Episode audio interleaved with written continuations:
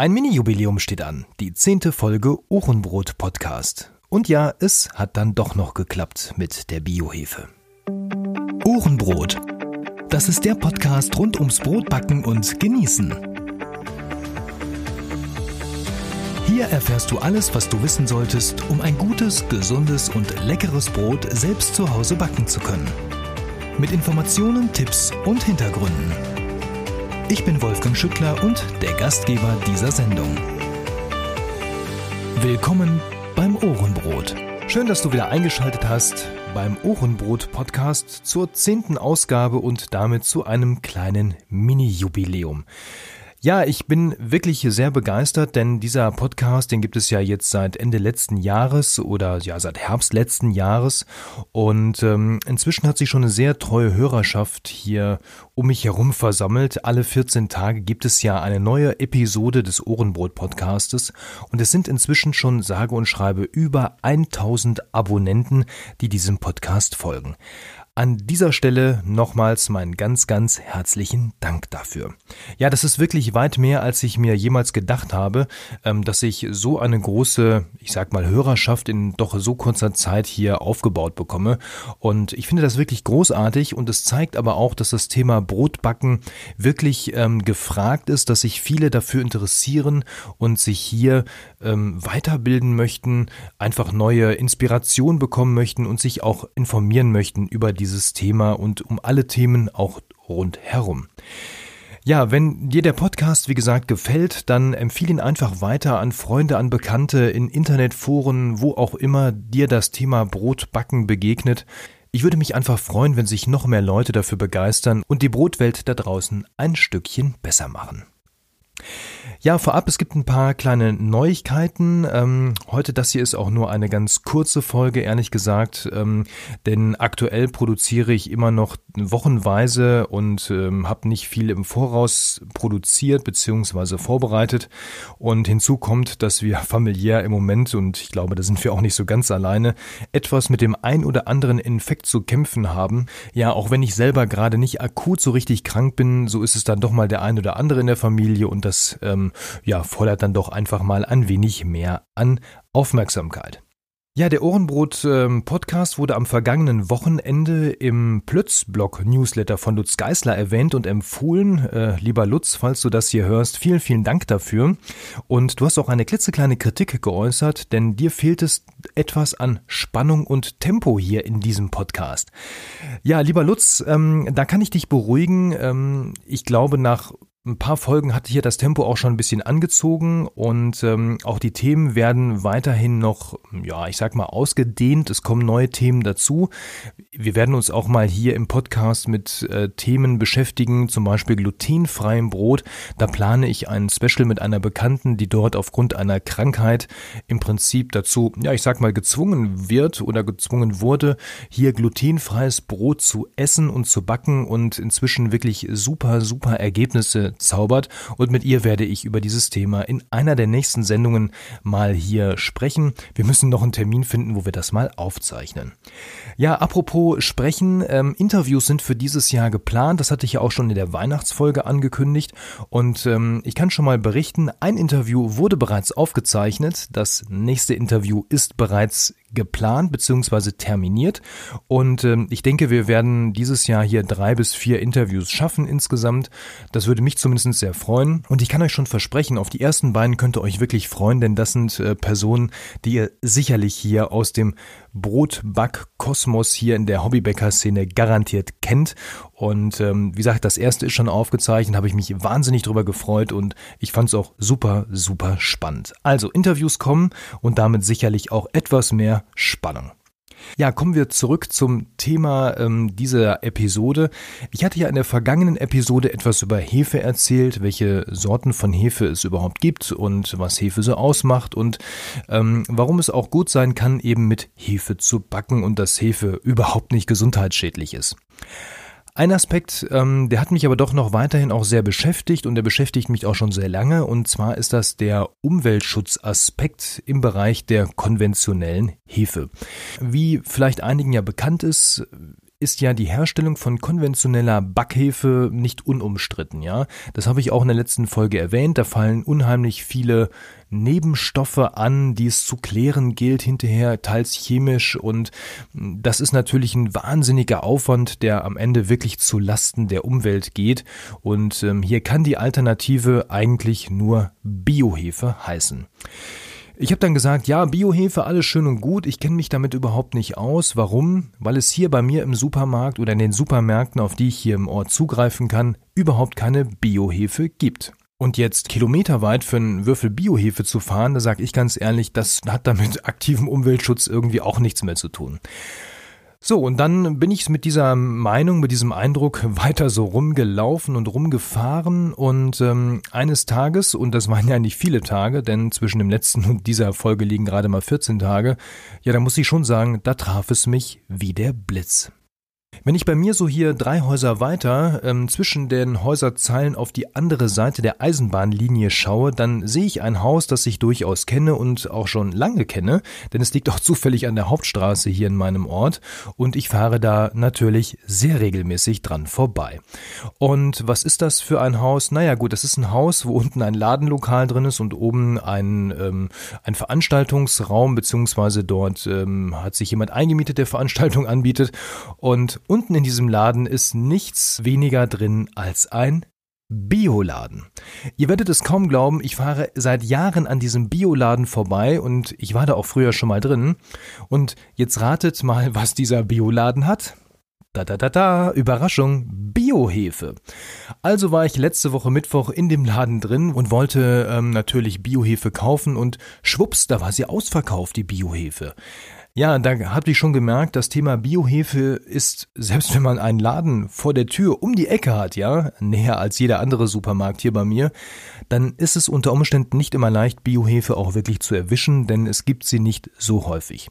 Jetzt habe ich natürlich den Vorteil, ich wohne hier am Ort und die Verkäuferin sagte natürlich, kein Problem, am Freitag kriegen wir wieder frische Ware und dann ist auch wieder Hefe mit dabei.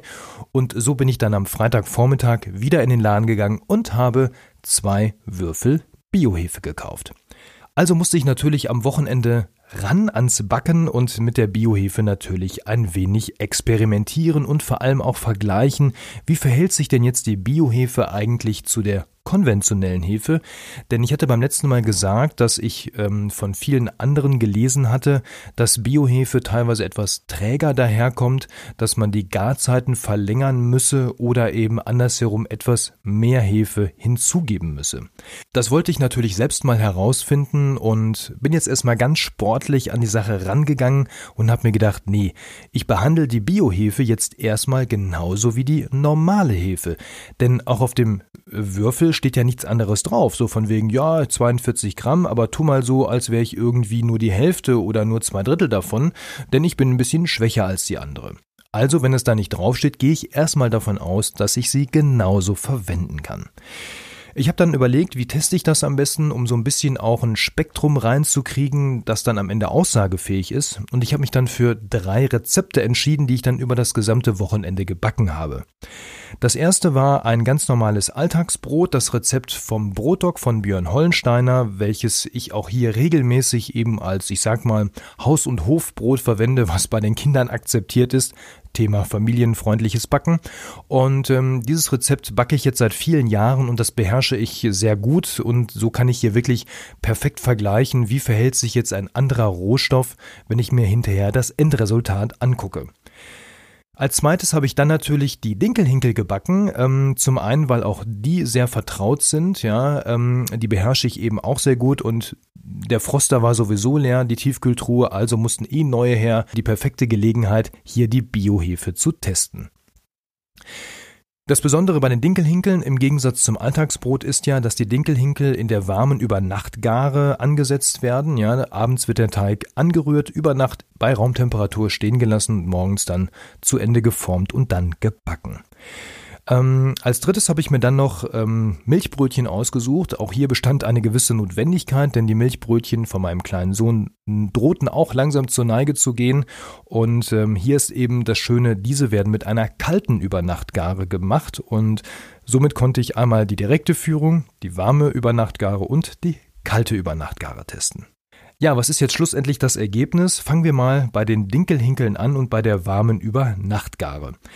Ja, Zeit und Temperatur waren hier im Prinzip gleich, wobei ich dann immer sagen muss, so gewisse normale Schwankungen habe ich da auch bei der konventionellen Hefe immer gehabt. Also nicht bei der Hefe, sondern bei dem Faktor Zeit und Temperatur, denn ich backe diese Brötchen in der Regel am Wochenende und ähm, ja, jetzt kommt's natürlich, ähm, die Küche ist immer unterschiedlich warm oder kalt, je nach Jahreszeit und ähm, naja, die Zeit ist auch nicht immer gleich, denn abends mache ich das am Wochenende dann, wenn ich ungefähr Zeit und Lust dafür habe. Und das mit dem Aufstehen ist natürlich auch immer so eine Sache am Wochenende. Aber so ungefähr zwischen acht und zehn Stunden, so wie das Rezept auch sagt, komme ich immer hin und das ist in der Regel so, ich sag mal so der Bereich, in dem ich das dann gut vergleichen kann. Ja, das Ergebnis war hier. Ich muss sagen, ich habe keinen Unterschied feststellen können. Der Teig ist genauso gut aufgegangen, ja, ähm, konnte sich genauso gut verarbeiten und ist auch im Ofen hinterher vom Ofentrieb her genauso geworden. Also hier bei der warmen Übernachtgare konnte ich keinen Unterschied feststellen. Ja, dann äh, gehen wir mal zur kalten Übernachtgare über, also bei den Milchbrötchen. Hier war mir schon klar, und das haben auch so ein paar Recherchen vorher ergeben, ähm, dass wenn jetzt noch Fett und Zucker mit hinzukommt, natürlich der Teig deutlich schwerer wird und die Hefe sowieso mehr arbeiten muss. Also habe ich hier den Teig abends beobachtet, ähm, wie die Stockgare war. Bei der Stockgare habe ich schon ein wenig Zeit zugelegt. Ich würde mal sagen, ungefähr so ein Drittel der Zeit ähm, habe ich da länger gebraucht, um dann festzustellen, dass der Teig sich gleich anfühlte. Und ich habe auch hinterher, das mache ich grundsätzlich immer, die Teiglinge anspringen lassen, bevor ich sie in den Kühlschrank packe und habe sie auch hier nochmal doppelt so lange draußen gelassen, um sie entsprechend ein wenig mehr anspringen zu lassen. Also hier ungefähr eine Stunde bis eine Stunde 15, sonst lasse ich das nur so eine halbe, knapp dreiviertel Stunde draußen. Ja, ansonsten war das Ergebnis dann, heute Morgen habe ich die nämlich dann ausgebacken, ja, kurz vor der Schule und ähm, ich muss sagen, das Ergebnis war wunderbar. Ich konnte hier im Endergebnis dann keinen Unterschied mehr feststellen, aber ich bin mir sicher, hätte ich die Stockgare nicht etwas länger gemacht und auch die ähm, Stückgare bzw. das Anspringen der Stückgare nicht etwas länger laufen lassen, ich glaube, dann wären sie nicht so fluffig und gut aufgegangen. Also bei kalter Übernachtgare und noch dem Erschwernisfaktor Zucker und Fett, hier würde ich einen kleinen Zeitbonus auf jeden Fall empfehlen.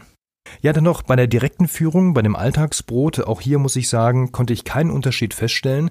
Ähm, hier ist natürlich auch noch ein Roggensauerteig mit im Spiel, der sicherlich auch noch etwas zur ähm, Triebkraft beiträgt und ähm, das bisschen in Anführungsstrichen Hefe, was hier mit dazu kommt. Also hier konnte ich, wie gesagt, keinen Unterschied feststellen. Die Verarbeitungszeiten und auch das optische wie ansonsten gesamtheitliche Endergebnis waren eins zu eins identisch, so dass ich sagen kann, mit der Biohefe bei einer direkten Führung kein Unterschied festzustellen. Ja, ich habe dann am Sonntagabend ja noch in der Facebook-Gruppe angebacken noch eine kleine Umfrage gestartet zu dem Thema Biohefe. Also nutzt du Biohefe oder nicht und wenn ja, wie? Und ähm, dort sind die Rückmeldungen im Prinzip deckungsgleich mit meinen Beobachtungen. Allen voran hat Björn ja auch direkt geschrieben, ich würde sagen, es kommt aufs Rezept an, Biohefe ist meist weniger osmotolerant und temperaturtolerant als Industriehefe. Damit treibt sie bei sehr süßen Teigen langsamer und bei kalter Führung kann sie sich auch schwerer tun. Ansonsten hast du frische Biohefe und einen normalen, in Anführungsstrichen, Teig, dann sehe ich keine großen Unterschiede. Ja, und das stimmt im Prinzip exakt genau. Ich habe ja mit den Milchbrötchen eben etwas süßer oder leicht süß und eben kalt geführt den Teig und ähm, damit habe ich mit dem Zeitzuschlag, denke ich, dann auch schon direkt richtig gelegen. Ja, Mareike schrieb dann noch, und das äh, fand ich auch ganz interessant, ähm, ich ändere insofern nichts, als dass ich mich eh nicht an die Zeiten, die im Rezept stehen, als vielmehr an dem Teig selbst orientiere. Die Temperaturschwankungen in meiner Küche sind viel zu groß. Ich weiß also gar nicht, ob meine Garzeiten wegen der Kühle oder wegen der Alnatura Hefe länger sind. Ja, das ist natürlich auch ein Thema Theorie und Praxis. Ja, ähm, ich glaube, die Mareike geht da einfach eben sehr praktisch an das Thema ran, was das Thema Teigführung angeht.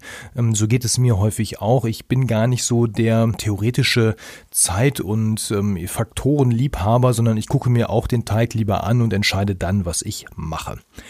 Ja, mit der Alnatura-Hefe scheint es aber eben so eine Sache zu sein, im Gegensatz zur Bioreal-Hefe, denn die Alnatura-Hefe scheint eben schon mal zu einem Problem geführt zu haben, das zumindest zumindest schrieb die Marlene, sie hatte kürzlich ganz schlechte Erfahrungen gemacht. Ihr hat äh, die Alnatura Biohefe zweimal den Teig komplett zerhauen.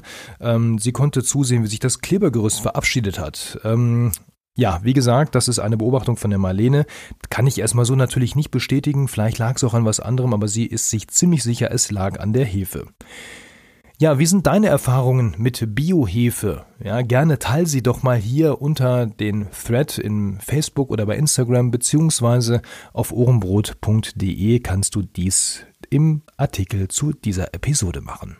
Das eben erwähnte Dinkel-Hinkel-Rezept findest du natürlich als Download bei mir auf der Webseite unter ohrenbrot.de und den Link zum Alltagsbrot vom Brotdoc Björn Hollensteiner gibt es einmal in den Shownotes und natürlich auch im Artikel zu dieser Episode auf ohrenbrot.de.